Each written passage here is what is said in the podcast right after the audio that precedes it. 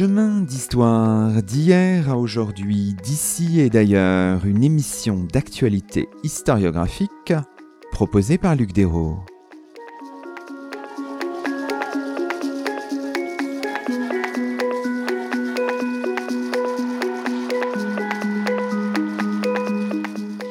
Bonjour à toutes et à tous, c'est le 131e numéro de nos chemins d'histoire, 11e de la quatrième saison, et nous avons la joie d'accueillir à notre micro Béatrice de Chancel-Bardelot. Bonjour à vous. Bonjour. Béatrice de Chancel-Bardelot, vous êtes conservatrice générale au musée de Cluny, musée national du Moyen Âge, co-commissaire avec Charlotte Rioux de l'exposition Toulouse 1300-1400 L'éclat d'un gothique méridional, une exposition qui se tient à Paris jusqu'en janvier 2023. Aujourd'hui, dans nos chemins, nous revenons sur l'histoire de Toulouse au XIVe siècle, centre intellectuel et universitaire, religieux et artistique, dans une période tout en contraste entre dynamisme économique et temps de crise à partir des années 1340. Alors disons peut-être un mot pour commencer l'émission, pour ouvrir l'émission, euh, Béatrice de Chancel-Bardelot, sur la genèse du projet de cette exposition. On le disait tout à l'heure en off, c'est un projet de, de longue haleine qui a déjà plusieurs années d'existence. Voilà, en fait, dans nos métiers, les projets d'exposition, surtout quand on travaille sur de l'art ancien, qu'on cherche à faire un peu des synthèses, ce sont des projets qui se mettent en place euh, en fonction d'affinités, d'amitié, de dossiers qu'on ouvre. Et là, en fait, une des origines du projet, c'est euh, la précédente directrice du musée de Cluny, Elisabeth Delahaye, dont Charlotte Rioux a été euh, étudiante à l'école du Louvre et qui a souhaité mettre en valeur les collections du musée de Toulouse pour le XIVe siècle, pour le Moyen Âge, et qui a proposé donc que l'exposition se tienne à Paris. Normalement, elle aurait dû se tenir également à Toulouse. Actuellement, le musée des Augustins est malheureusement fermé. Et il est vrai que le projet a pris un peu de temps à mûrir pour diverses raisons, et entre autres parce que nous-mêmes, le musée de Cluny, nous, sommes nous avons été en travaux pendant de longues années, à partir de 2014 pour la construction du bâtiment d'accueil, et ensuite à partir de 2018 pour le nouveau parcours nous avons rouvert euh, en mai dernier et l'exposition Toulouse 1300-1400 est notre première grande exposition après la réouverture du musée. Alors évidemment, la question qu'on se pose, c'est pourquoi Toulouse et pourquoi Toulouse au XIVe siècle, qui est un siècle qui a un peu mauvaise réputation, c'est euh, le siècle de la guerre de Cent Ans, c'est le siècle de la peste noire vous jouez d'une certaine manière des paradoxes là. Alors Toulouse, c'est une ville euh, qui est connue pour euh, plusieurs époques importantes au Moyen Âge, plusieurs temps forts. Il y a un temps fort à l'époque des Visigoths, dont il ne reste quasiment aucune trace matérielle. Il y a ensuite le temps fort peut-être plus connu du grand public, qui est celui de l'époque romane, des comtes de Toulouse, de la construction de Saint-Cernin, du cloître de la Dorade. Et puis, il y a ce XIVe siècle, sans doute moins connu, mais dont l'étude a été préparée par les historiens, avec euh, en particulier tous les travaux fondamentaux de Philippe Wolff et de ses élèves, qui aujourd'hui sont des personnes à la retraite, mais euh, qui ont étudié avec lui dans les années 60-70.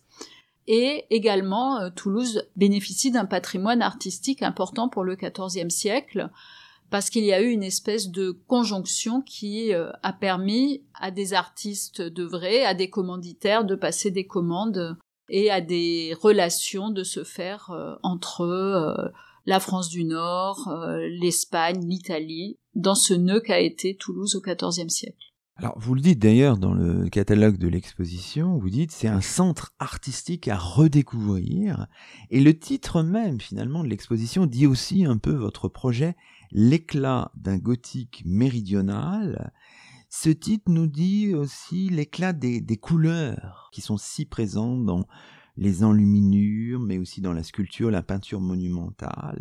Et, ce mot éclat, là, il, il ouvre des perspectives d'emblée. Alors l'éclat, c'est effectivement, comme vous le dites, la couleur.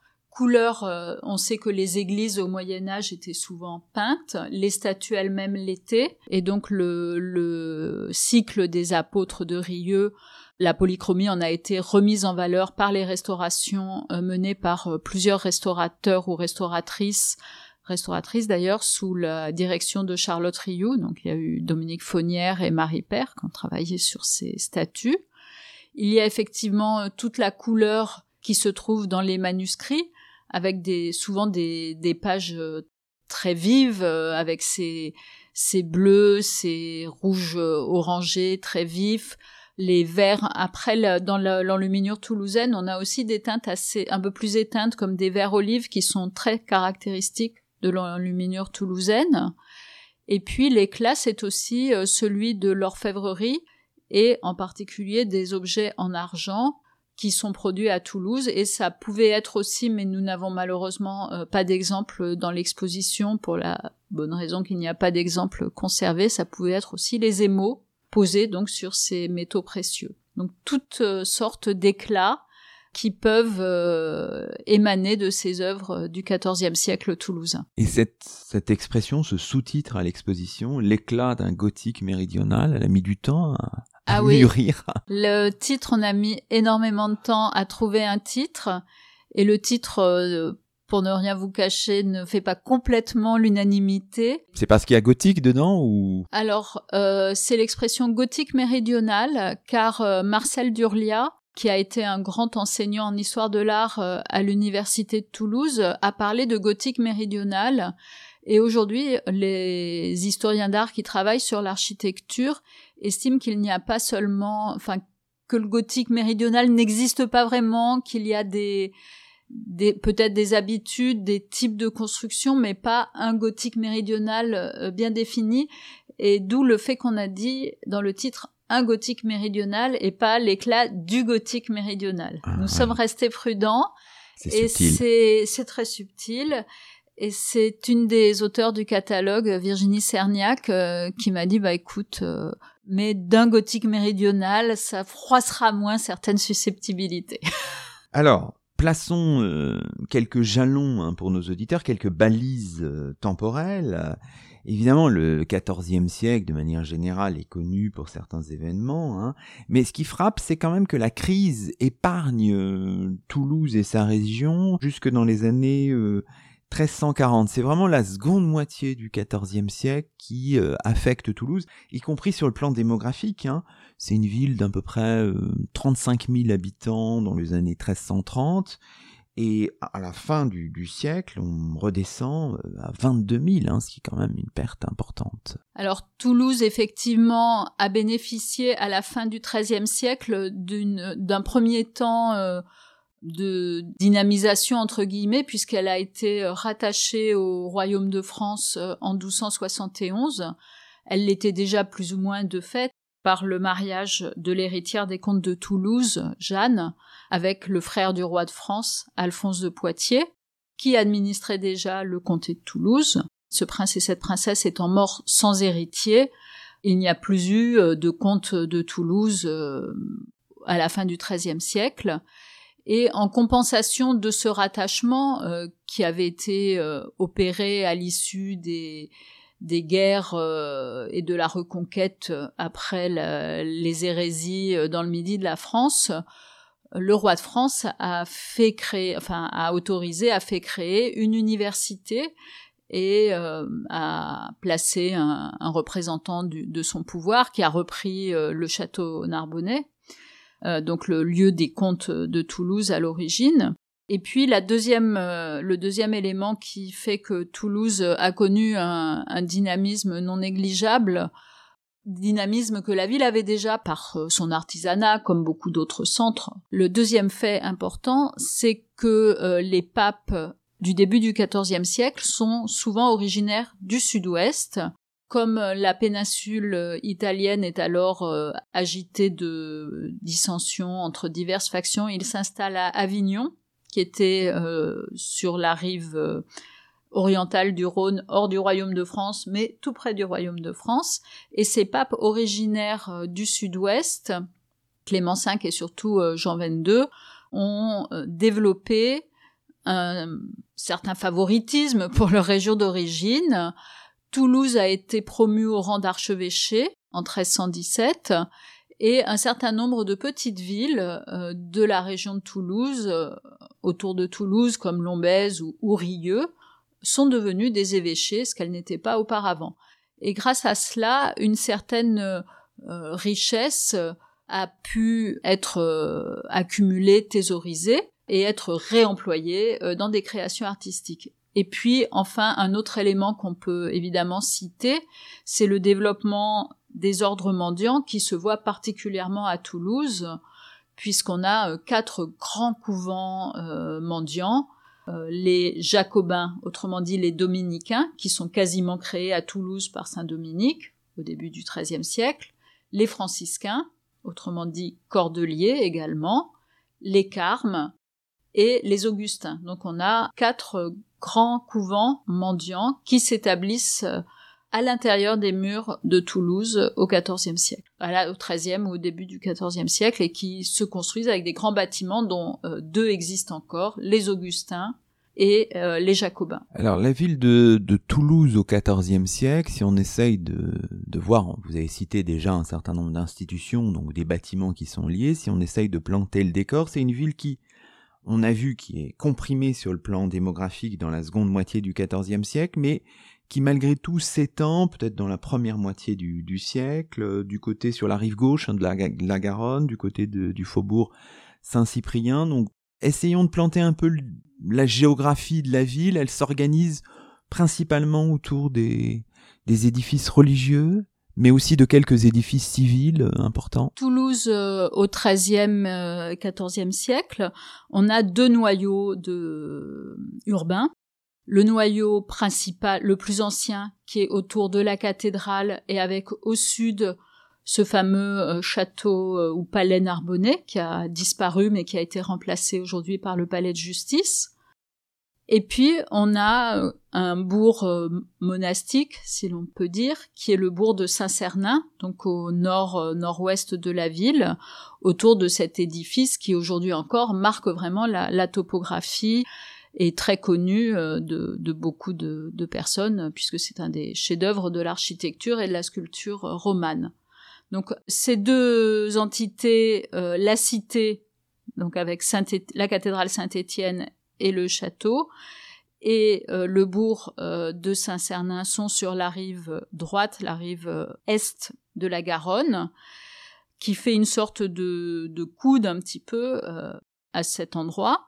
Et sur la rive euh, gauche, on a effectivement le développement d'un nouveau foyer de peuplement euh, autour d'une église paroissiale Saint-Nicolas.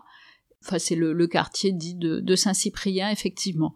La Garonne, c'est un fleuve qui est assez redoutable, mais sur lequel il y a quand même des activités humaines, des moulins, et assez tôt à Toulouse, même des moulins à papier, ce qui est assez, euh, enfin ce que, ce que j'ai découvert en préparant l'exposition, n'étant pas historienne à la base, enfin si historienne de, longue date, mais euh, plus historienne d'art maintenant, et moi ça m'a intéressé parce que le papier, on nous apprend que c'est en Italie au XIVe siècle, mais au XIVe siècle on avait du papier à Toulouse. Alors le premier temps de l'exposition, qui s'intitule Le cadre de vie à Toulouse au XIVe siècle s'appuie sur un certain nombre d'objets, vous dites, dans le catalogue, présentés, conçus, fabriqués ou utilisés par les Toulousains, nés dans la ville ou de passage, du plus fastueux de ces objets au plus simple. Évidemment, euh, il faut avoir en tête un élément quand même simple mais important, c'est que les, les plus humbles laissent peu de traces. Et ça, c'est toujours une problématique, j'imagine, en tant que commissaire d'une exposition.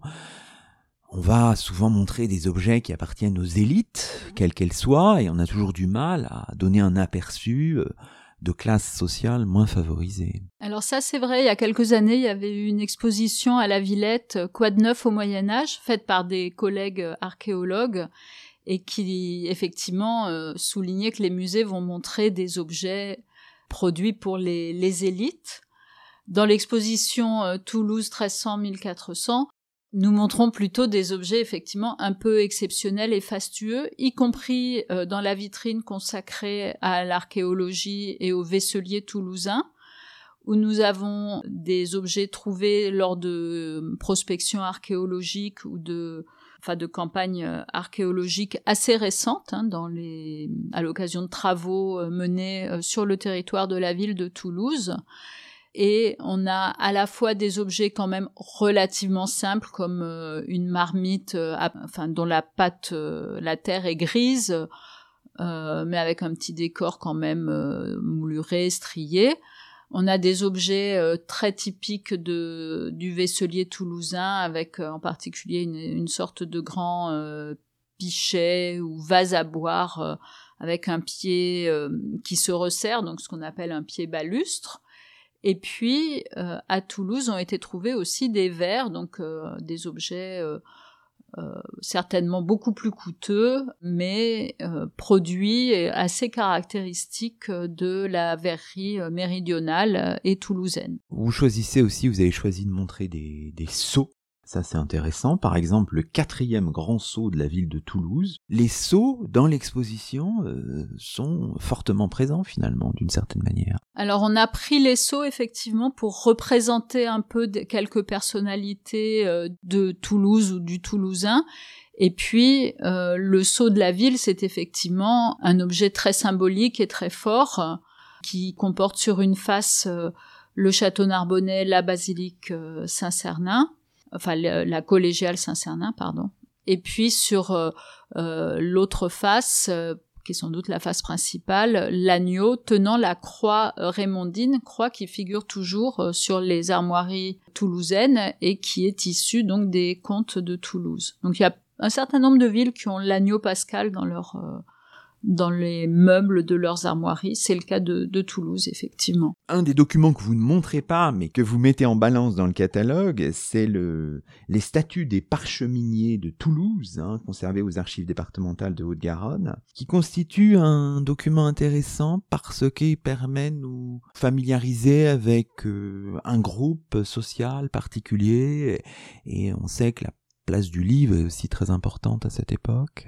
Oui, alors les statuts des parcheminiers, il semble que ce ne soient pas les premiers statuts euh, rédigés pour les parcheminiers de Toulouse, mais peut-être les deuxièmes. Enfin, les parcheminiers, comme beaucoup d'artisans au Moyen Âge, étaient euh, regroupés en communautés de métiers, enfin, qu'on peut appeler corporations. Ils avaient une maison commune et euh, de même qu'à Paris ou que dans d'autres villes, on les voit édicter un certain nombre de règles pour la qualité de leur euh, production, pour la formation de leurs apprentis. On les voit un petit peu vivre effectivement au travers de, de ce document et de ces, et de ces statuts, euh, des horaires de des jours de travail, des horaires de travail, etc., etc. Un des, des objets, un des éléments qui peuvent interpeller le, le visiteur, ce sont aussi ces, ces closoirs peints de Lavore, hein, euh, des closoirs provenant de l'ancien grenier du chapitre de la cathédrale de Lavore, démoli en 1936, sept petits panneaux de bois peint. Alors, de quoi s'agit-il exactement pour les auditeurs qui ne seraient pas familiers avec ce terme même euh Alors, le terme de closoir euh, est aujourd'hui celui qui est retenu par les spécialistes des plafonds peints plutôt que le terme d'entrevous que l'on trouve aussi.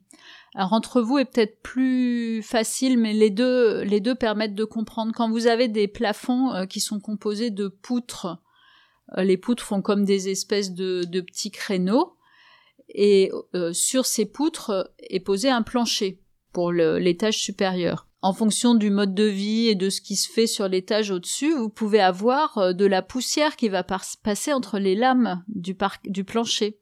Et les closoirs vont permettre de vont être placés entre les poutres pour fermer les, les, les creux entre les poutres quand on est en dessous et éviter que euh, votre voisin du dessus euh, vous balance sa farine euh, ou sa poussière sur dans les cheveux. C'est tout simple. Et de même que pour la Renaissance, on connaît beaucoup de, de plafonds peints. Donc ces closoirs, et de même que les poutres, mais les poutres sont toujours en place et les closoirs, eux, ont pu être démontés ces closoirs pouvaient être peints, recevoir un décor. Et donc dans le cas de ce bâtiment de Lavore, euh, euh, grenier euh, du chapitre peut-être, on avait des, décors peints, des décors de d'êtres fantastiques ou des décors simplement de, de vases de fleurs, décors qui peuvent s'apparenter à des un peu à ce qu'on peut trouver quelquefois dans des marges de manuscrits. Alors on n'a conservé aucun décor analogue pour la ville de Toulouse elle-même. Lavore, c'est dans le Tarn, c'est une des villes qui est devenue euh, évêchée en 1317. Et euh, Charlotte Rioux, qui connaît bien tous les musées de la région, euh, a suggéré de placer ces, ces peints dans l'exposition. Alors, on n'a pas encore prononcé depuis le début de cette émission, je crois, le terme de capitoul, ou de manière peut-être allusive. C'est intéressant quand même d'y revenir pour terminer notre première partie d'émission, parce que finalement, quand on arrive dans le dans l'exposition, le premier moment où on s'arrête, c'est cette superbe vitrine là qui, je crois, saisit. Hein, enfin, je sais pas, vous devez en, avoir plusieurs euh, témoignages qui saisit le visiteur hein, avec ses portraits capitulaire. Alors là, c'est magnifique. On connaît, je crois, 14 portraits capitulaires allant de 1352 à 1413. C'est ce que montre euh, Émilie Nadal dans le catalogue, avec des fonds aux motifs variés, damier, rinceaux, quadrillage, juxtaposés en patchwork. Et là, ce qui frappe, revenons-y un instant, c'est quand même la force, euh, même si vous nous avez dit qu'il y a oh, bon, des spécificités toulousaines, mais c'est la force des couleurs. On est stupéfait. Voilà, alors ces capitouls euh, ont un manteau euh, rouge et, mi-partie rouge et noir, bordé de, de fourrure. Bon, à l'époque, pendant les hivers toulousains, il fallait quand même se protéger du froid et de l'humidité. Et euh, ces capitouls euh, étaient euh, des représentants des quartiers de la ville, élus ou désignés pour un an. Et à partir de la fin du XIIIe siècle ou du XIVe siècle, ils se font représenter en un portrait collectif avec quelquefois leur nom, enfin en dessous on retrouve leur nom et le, quelquefois leurs armoiries. Ces portraits se trouvaient dans un livre, le livre blanc ou livre des annales, ce livre a été euh, démantelé au moment de la Révolution. Certaines pages euh, ont disparu, ont été brûlées, d'autres pages ont été préservées. Et dans l'exposition, effectivement, nous présentons euh, deux pages, une page avec des capitules de l'année 1367-68 de mémoire, et les capitules de l'année 1412-1413, qui sont au nombre de douze, en référence en quelque sorte aux douze apôtres et qui se réfèrent aussi par leur nom euh, à l'Antiquité romaine et au Capitole.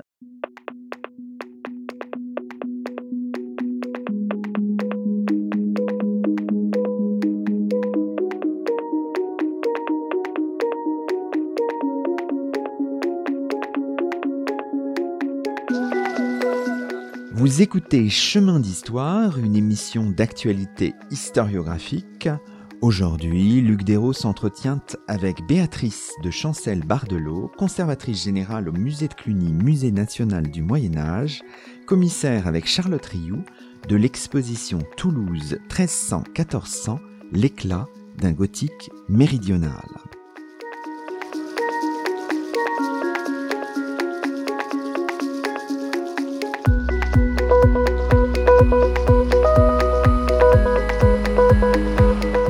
On peut poursuivre notre parcours un peu virtuel. C'est un défi radiophonique, mais nous le faisons avec beaucoup de joie.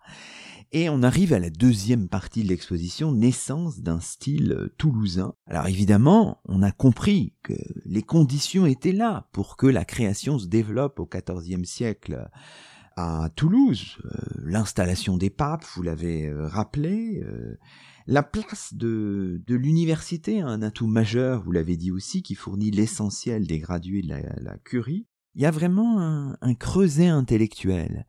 Et un des fils directeurs de cette partie, mais aussi de la suivante, c'est l'idée à la fois de, de, rayonnement et plus largement de circulation. Et la, circulation, on le voit à travers l'histoire des objets que vous présentez.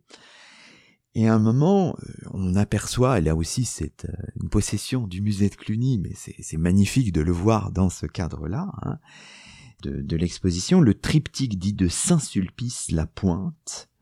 Alors c'est un objet absolument, je crois, magnifique, on peut le dire. Alors c'est un triptyque en ivoire, euh, en ivoire d'éléphant, euh, l'ivoire est un matériau précieux, très travaillé, très apprécié euh, au Moyen Âge. On connaît des ivoires de l'Antiquité tardive, des ivoires romans et des ivoires gothiques. Et pour l'époque gothique, on sait que Paris a été un centre important de production euh, d'objets en ivoire. Et nous pensons que le triptyque de Saint-Sulpice-la-Pointe, donc le nom que la municipalité de Saint-Sulpice, jadis Saint-Sulpice du Tarn, s'est donné assez récemment, ce triptyque a sans doute été produit à Paris, mais il est attesté depuis le XVIIe siècle dans l'église de cette localité et par les documents, on peut peut-être euh, le pister, le retrouver euh, dans euh, un inventaire de Clément V, donc déjà arrivé en terre méridionale et d'où il a peut-être gagné déjà les régions d'Albi et de Toulouse au XIVe siècle. En tout cas, les objets en ivoire ou quelquefois les manuscrits, mais dans ce cas l'ivoire avec ses magnifiques sculptures, euh, la Vierge euh, au registre inférieur, la crucifixion au registre supérieur, euh, des scènes de l'enfance et de la passion sur les volets. Ces objets servaient de vecteurs de des formes gothiques septentrionales et comme vous l'avez dit, effectivement, Toulouse, l'art toulousain du XIVe siècle s'est nourri d'apports comme les modèles euh, gothiques du nord, euh, de l'île de France, de Paris, des modèles anglais, de modèles italiens, de contact aussi avec la péninsule ibérique, les royaumes et comtés de cette région. Alors dans le catalogue, Charlotte Rioux se pose la question tout simplement, peut-on parler d'un d'un style toulousain C'est une des grandes questions qui traversent cette exposition. Oui, parce qu'à mon avis, euh, on voit un style toulousain ou plusieurs styles toulousains dans l'enluminure. Et dans la sculpture, on a aussi le développement euh, d'une sculpture avec des accents euh, particuliers, des, détails, des formes qu'on trouve surtout à Toulouse ou en région toulousaine. Mais pour moi, c'est vrai que c'est presque compliqué de faire euh, correspondre euh, une certaine virtuosité de la sculpture avec euh, certaines particularités de l'enluminure. Donc peut-on parler d'un style toulousain? C'est difficile d'être affirmatif. Il y a des, styles, il y avait des artistes, il y avait des pratiques, et en même temps, bon, on a des particularités iconographiques on a des détails euh, de facture qui sont euh, assez caractéristiques et qu'on ne va pas trouver euh, dans l'enluminure avignonnaise ou dans l'enluminure parisienne. Il faut mettre au pluriel, quoi, cette expression plutôt, c'est ça? Moi, je la mettrais plutôt au pluriel. Alors, si on regarde la sculpture en particulier, évidemment, au cœur de l'exposition, c'est un élément phare, me semble-t-il, c'est le cycle sculpté de la chapelle de Jean Tissandier, évêque de Rieux, dont on a déjà parlé. Jean Tissandier, mort en 1347, un frère mineur nommé évêque de Rieux par le pape Jean XXII en 1324, bibliothécaire de ce dernier Avignon jusqu'en 1333. Et vous dites, enfin, dans le catalogue, il est dit qu'il n'a peut-être pas attendu cette date pour lancer la construction de la chapelle qui porte son nom à l'extrémité sud-est du chevet de l'église des Cordeliers à Toulouse. Et là, on a ce cycle là encore, le visiteur sera saisi par euh, la fraîcheur, la, densité des, formes, les chevelures impressionnantes. Enfin, il y a tout un tas d'éléments et c'est un peu le clou du spectacle, enfin, de mon point de vue en tout cas. Tout à fait. Donc, euh, Jean Tissandier, vous l'avez dit, c'est un, un franciscain d'abord qui est un proche euh, du pape Jean XXII, qui est sans doute né à Cahors comme lui, et qui dans ses responsabilités d'évêque, et en particulier d'évêque euh, de Rieux, mais peut-être déjà avant, a pu réunir euh, des fonds euh, considérables, fonds qui lui ont servi à créer une chapelle au chevet de l'église des Cordeliers, donc des franciscains dont il faisait partie, chapelle où il a été enterré. Donc au musée des Augustins, on conserve encore son gisant et un certain nombre de statues d'apôtres et également donc euh, il avait fait orner les parois intérieures de cette euh, chapelle euh, de statues des douze apôtres auxquels on peut ajouter Saint Jean-Baptiste, Saint Paul, trois saints franciscains, donc Saint François d'Assise, Saint Antoine de Padoue et Saint Louis de Toulouse, Et puis la chapelle était dédiée au Christ et à la Vierge, et il y avait aussi le Christ et la Vierge qui sont aujourd'hui conservés au musée Bonnat à Bayonne. La plupart des sculptures sont aujourd'hui au musée des Augustins à Toulouse. Et dans le cadre de l'exposition, le musée des Augustins euh, nous a prêté quatre sculptures. L'effigie de Jean Tissandier agenouillé et offrant euh, la maquette, enfin sa chapelle en miniature au Christ et à la Vierge, et trois sculptures, donc Saint Paul, qui est très présent avec une, euh, une chevelure et une barbe noire très, très dense, qui tient une épée avec un fourreau, un baudrier, euh, dont le moindre détail est, sculpté, on perçoit la, la, souplesse du cuir, on perçoit les attaches métalliques, on a des petites franges, on a une petite lanière qui entoure la, qui entoure pardon la, poignée de l'épée. Et Saint Paul, et ses détails euh, euh, rouges de l'épée se détachent sur un vêtement majoritairement blanc, à l'imitation d'ailleurs des apôtres de la Sainte-Chapelle de Paris dont les manteaux étaient euh, blancs. On a Saint François d'Assise qui a une expression soucieuse, des rides sur le front, et qui présente la plaie de son côté et la plaie de sa main qui tient un livre. Donc Saint François, lui, il était en robe de bure, donc une teinte euh, brune, brun vert, et euh, il, est il a été stigmatisé. Et là, on a une représentation très forte de Saint François, presque comme un, Christ souffrant déjà, et on sait qu'au XIVe siècle, on a le, développement de cette iconographie, de cette représentation de la souffrance du Christ qui euh, est là pour émouvoir euh, et susciter la piété, la dévotion euh, des fidèles. Et ça, on le retrouve un peu, je pense, dans cette très belle statue de Saint François d'Assise. Et la quatrième sculpture, donc la troisième en pied du cycle, qui a été prêtée par le musée des Augustins, c'est Saint Jean l'Évangéliste, qui lui a une une chevelure blonde totalement très très développée et une petite boucle sur au-dessus du front qui en fait presque un, ange euh, à l'exemple des, des, anges byzantins, euh, des anges italiens du, du XIIIe et du XIVe siècle. Toutes ces sculptures hein, ont été sauvées parce que la, la chapelle a été détruite, hein, c'est ça, en 1804, ont été sauvées grâce à la diligence du conservateur du musée des Augustins de l'époque, euh, Jean-Paul Lucas. Ça, ça aussi, c'est intéressant d'avoir cette historique. Alors c'est intéressant d'autant plus qu'à Toulouse, euh, habituellement le grand, homme qu'on cite toujours pour le musée de Toulouse, c'est Alexandre Dumège, euh, dit l'Alexandre le Noir toulousain. Dumège, son action est un petit peu plus tardive, disons plutôt sous la Restauration.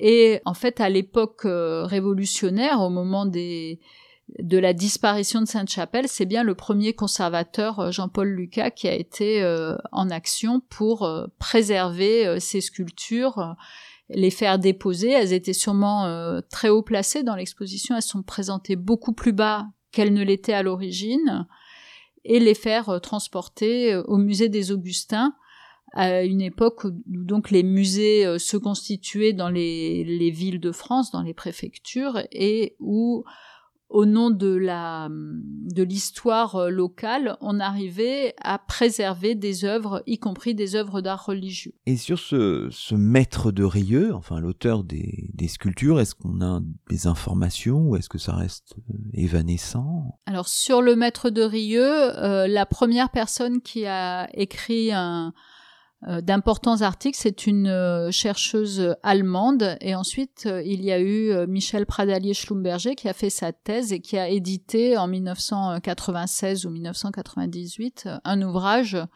sur le maître de Rieux.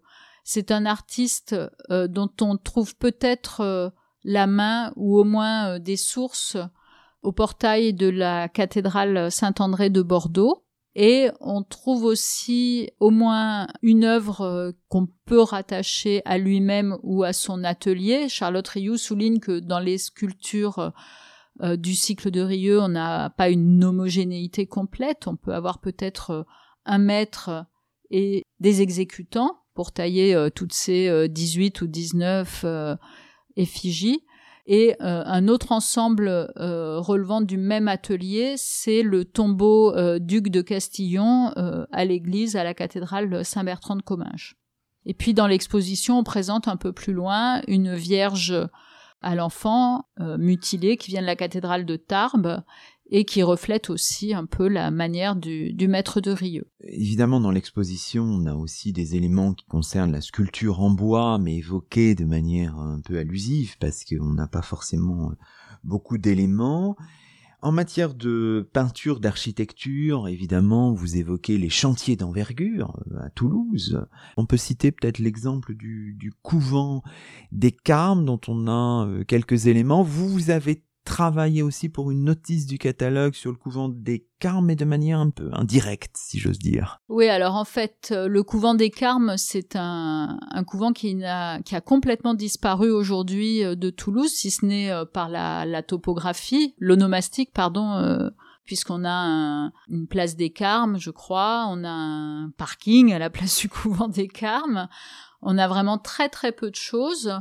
Donc on le connaît par euh, des documents graphiques et euh, en particulier par une euh, des dessins et une gravure d'une scène qui moi m'a enfin m'a amusé personnellement parce qu'elle représente Charles VI lors de son passage à Toulouse. Alors il faut savoir que donc Toulouse était on l'a dit une ville assez riche et le pouvoir royal ne s'y est pas trompé en venant régulièrement ou en envoyant des émissaires pour lever des impôts. Et en 1389, euh, le roi Charles VI euh, est venu euh, passer plusieurs mois à Toulouse.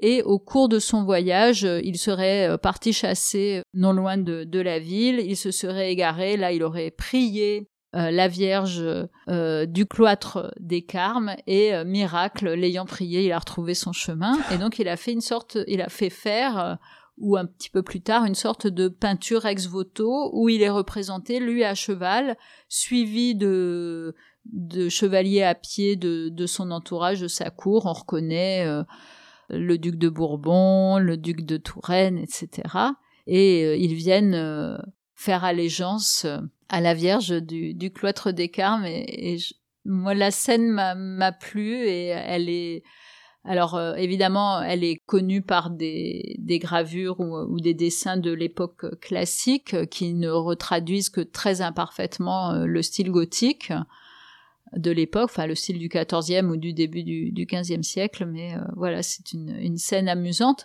Après, quand on veut parler de peinture murale à Toulouse, on pense vraiment plutôt au grand décor du couvent des Jacobins, et particulièrement celui de la chapelle Saint-Antonin, dans le cloître des Jacobins. Poursuivons notre, cheminement dans votre exposition. Nous arrivons à la troisième partie. Hein. Toulouse au cœur des échanges, un foyer de diffusion artistique majeur. Vous présentez dans cette exposition des, des œuvres d'orfèvrerie euh, exceptionnelles aussi. C'est un moment aussi important hein, de cette euh, de ce cheminement. Euh. Dites-nous-en quelques quelques mots là. Alors oui, l'orfèvrerie, en fait, à partir du XIIIe siècle, dans le royaume de France, les pièces doivent recevoir, enfin en principe, un poinçon prouvant qu'elles ont été faites par euh, un orfèvre de telle ou telle communauté de métier de telle ou telle ville. Donc dans le cas de Toulouse, ce poinçon prend la forme de trois lettres TOL pour Tolosa. Alors comme toute euh, règle, et surtout peut-être en France, elle n'est pas toujours euh, appliquée aussitôt et de façon rigoureuse. Mais et en plus, bon, dans l'orfèvrerie, enfin en particulier l'argent et encore plus l'or, les pièces ont disparu très facilement puisqu'elles ont, elles pouvaient être fondues et réutilisées pour faire de la monnaie, et voilà. Mais euh, dans le cas de, l'orfèvrerie toulousaine, donc on a des sources textuelles, mais on a par chance des œuvres portant le poinçon de Toulouse qui ont traversé euh, les siècles. Et donc dans la première partie de l'exposition, euh, nous présentons plusieurs pièces de vaisselle qui ont été retrouvées à proximité de la cathédrale de Mirepoix dans l'Ariège qui porte les poinçons de Carcassonne, d'Avignon et de Toulouse. Donc euh, le Louvre nous a prêté quasiment l'essentiel de ce trésor euh, qui a été découvert au XXe siècle et qui est rentré au Louvre donc au XXe siècle. Et puis plus loin dans l'exposition, nous présentons euh, un buste reliquaire et une croix d'autel qui sont conservés habituellement à Fangeau, dans l'Aude qui porte le poinçon de Toulouse. Le buste avec peut-être aussi le poinçon d'un orfèvre du début du XVe siècle qui serait réintervenu dessus. Et puis à côté, on a aussi un très bel objet qui est l'ange reliquaire au poinçon de Toulouse lui aussi, qui a appartenu au trésor des ducs de Bretagne et qui, par Anne de Bretagne, est arrivé dans le trésor royal et donc aujourd'hui fait partie des collections du musée du Louvre lui aussi. Et donc il a traversé la Seine d'un coup d'aile pour venir se poser dans une vitrine du musée de Cluny. Magnifique.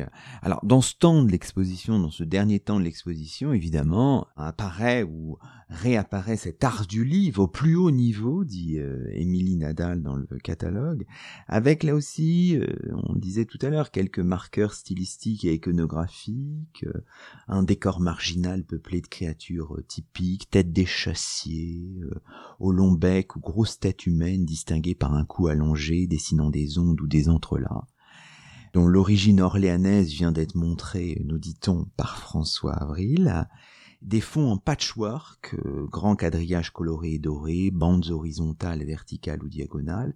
Il y a, c'est magnifique, il y a une vitrine, enfin deux vitrines là, qui se suivent, qui sont vraiment euh, magnifiques. Moi, je sais pas, j'ai été attiré notamment par le missel de, de Bernard Galinier à l'usage des ermites de Saint-Augustin.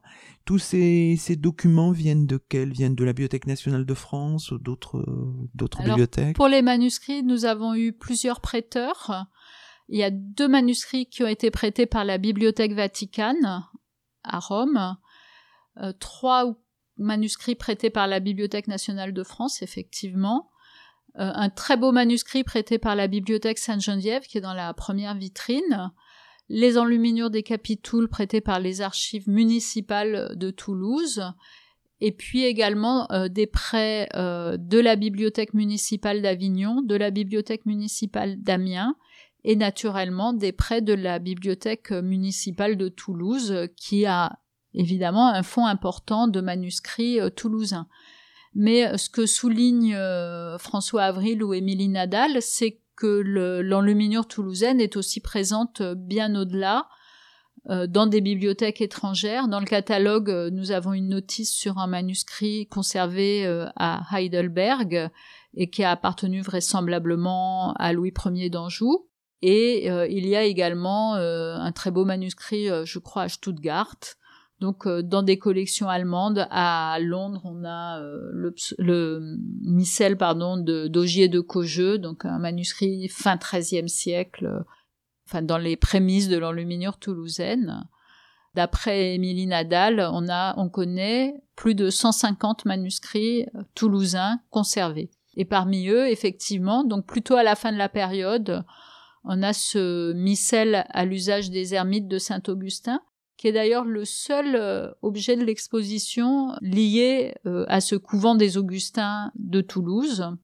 Un missel que nous avons euh, choisi d'ouvrir à une des pages très marquantes, avec une grande trinité que j'appelle siamoise, parce que les, trois personnes sont, enfin, sont contiguës, sont juxtaposées avec six genoux, une robe commune, et en dessous une représentation de Saint Augustin et de ces fameux ermites de Saint Augustin en robe noire. Et donc, euh, comme vous l'avez dit, euh, sur cette enluminure, on a ces fonds quadrillés, on a aussi des visages assez assez plats finalement. Et ce manuscrit qui porte la cote 91 de la bibliothèque de Toulouse euh, a été pris par les historiens d'art comme noyau de la reconstitution d'un enlumineur. Voilà, donc on, on, attribue au même enlumineur, euh, le maître du missel 91, euh, une série de manuscrits, y compris le tout petit manuscrit de Sainte Marguerite qui est présenté juste à côté dans la vitrine. Alors on voit bien, hein, Béatrice de Chancel Bardelot, on voit bien tous les tous les métissages, toutes les hybridations, toutes les circulations. Hein, vraiment, c'est c'est au cœur de votre de votre exposition, euh, les échanges entre Toulouse et euh, le reste du monde, si j'ose dire, et notamment entre Toulouse et les royaumes pyrénéens, par exemple. Et un des moments phares aussi de cette exposition, c'est le panneau de la crucifixion de la cathédrale de Pamplune, euh, qui date de 1310 on est saisi là encore par euh, le spectacle qui se déploie sous, nos yeux. Alors oui, c'est un magnifique et très grand euh, panneau peint à fond d'or. Le fond est entièrement travaillé de rinceaux euh, végétaux et sur ces rinceaux se détache en partie haute une crucifixion très saisissante. Le Christ est, est cloué sur une croix au bois écoté qui est inspirée par des textes de, du franciscain Saint Bonaventure il est entouré euh, du cri de Saint Jean euh, l'évangéliste qui a les mains euh, écartées et de la Vierge qui est dont le, la poitrine est percée par un glaive selon une iconographie qui apparaît en Italie mais qui est très employée et très caractéristique des crucifixions toulousaines. Donc cette grande crucifixion est encadrée par des petites figures, l'église, la synagogue, des prophètes, des saints également, en partie basse, et sous la crucifixion, on a une représentation euh, d'une scène de réconciliation entre l'évêque euh, de Pamplune et son chapitre, qui est assez extraordinaire aussi. Et sans doute ce grand panneau a-t-il été euh, offert en, commémoration d'un événement marquant en vers 1310 de la vie du, du chapitre de Pamplune. Et cette euh, peinture a été rapprochée par euh, nos collègues spécialistes de la peinture euh, du nom d'un artiste, Juan Oliver, dont on sait qu'il passe à Pamplune, qu'on voit peut-être aussi ailleurs dans le midi de la France au XIVe siècle, voilà, au début du XIVe siècle. Alors, Bon, terminons, concluons peut-être cette émission par quelques mots en termes de voilà de, de, perspective pour vous. Cette exposition a très bien démarré, je crois qu'il y a beaucoup de monde. Hein. Euh, elle est accompagnée d'une série de, conférences, euh, etc. Qu'est-ce que vous vous espérez, vous, en tant que conservatrice euh, du euh, Musée national du Moyen Âge, évidemment que cette exposition rayonne, si j'ose dire, que voilà le Moyen Âge soit mieux connu, que la ville de Toulouse, en cette fin du, Moyen Âge, soit soit mieux connue. Quelles sont vos, vos attentes au titre de conservatrice du, du, patrimoine? Alors cette exposition, elle a été euh, organisée par la Réunion des musées nationaux au Grand Palais elle est accompagnée, vous l'avez dit, par un, catalogue, catalogue euh, dans lequel euh, sont évoquées évidemment toutes les œuvres qui sont présentes dans l'exposition, mais aussi euh, d'autres œuvres qui pouvaient être importantes. Et l'exposition, comme on l'a dit au début de l'entretien, on espérait qu'il y aurait un volet toulousain de l'exposition qui se tiendrait au musée des Augustins. Actuellement, il n'est pas programmé de façon euh, assurée. Je, on peut espérer qu'il euh, qu'il existe un jour, mais en tout cas, euh, l'exposition, elle avait été aussi en quelque sorte annoncée par des, des, travaux de nos prédécesseurs. On a parlé de François Avril, de Michel Pradalier-Schlumberger. On aurait pu aussi parler d'une grande spécialiste de la sculpture euh, française, euh, Françoise Baron, qui a travaillé, euh, qui a fait toute sa carrière au département des sculptures. Et ce qui nous a intéressé dans l'exposition, Charlotte et moi, c'est d'essayer de de rapprocher aussi donc à la fois des, des manifestations artistiques majeures, les apôtres de Rieux, le panneau de Pamplune, de très beaux manuscrits, d'éléments plus historiques euh, de la vie des Toulousains. Dans le catalogue, on trouve aussi un, petit texte sur le cimetière des pestiférés, donc euh, évoquant ces trouvailles que les archéologues peuvent faire.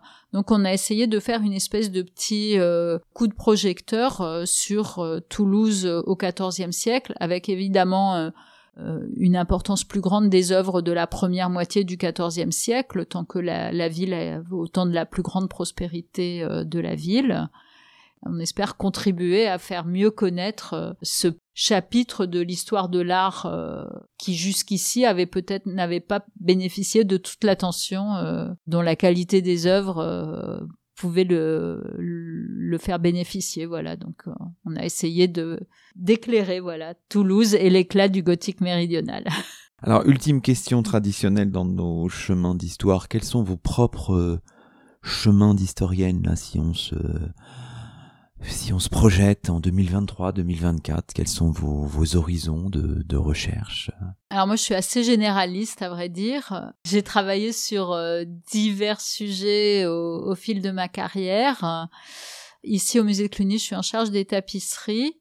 Et c'est vrai qu'il y a des questions de, un peu techniques sur la tapisserie qui m'intéressent. Alors j'ai pas du tout commencé à travailler de façon concrète.